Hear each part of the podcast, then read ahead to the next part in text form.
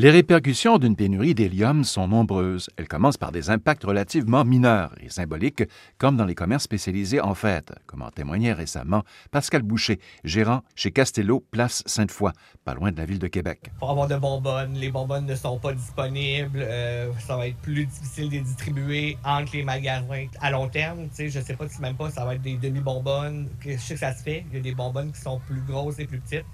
Que ça, se peut qu'on tombe avec des moitiés de bonbonnes. Fait Comme les ballons qui en sont remplis, les prix de l'hélium s'envolent en raison d'une nouvelle pénurie. Avec la pénurie, les prix de l'hélium s'envolent, ici et ailleurs, depuis le milieu des années 2000. Jusqu'à 300 en six mois. C'est l'augmentation à laquelle font face les plus petits acheteurs. Cette pénurie d'hélium touche de nombreux domaines. On utilise par exemple ce gaz dans la fabrication de téléphones intelligents. Aussi, lors des examens par résonance magnétique de plus en plus importants dans les hôpitaux. On, a une autre pénurie d'hélium parce que l'hélium est un gaz très rare qui est produit un peu partout sur la surface de la Terre mais qui est très difficile à accumuler dans des gisements exploitables. Daniel Pinty est professeur au département des sciences de la Terre et de l'atmosphère de l'Université du Québec à Montréal. Il est aussi directeur du centre de recherche Géotop. Il y a énormément d'applications dans l'industrie et dans les mondes de la recherche.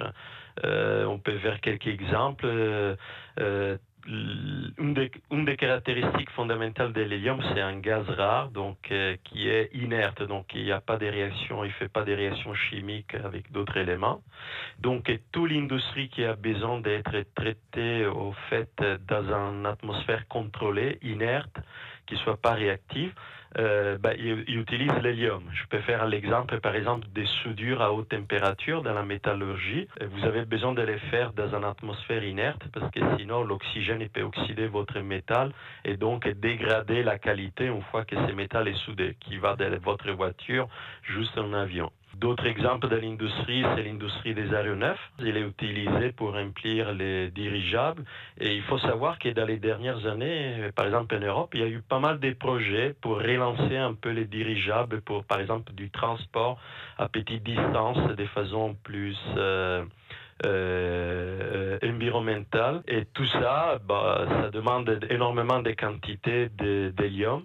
Et donc, ça peut être un problème au développement futur encore de ces branches de l'aéronautique. Au rythme actuel de la consommation, on s'attendait encore récemment à ce que les réserves mondiales connues d'hélium s'épuisent entre 2030 et 2040.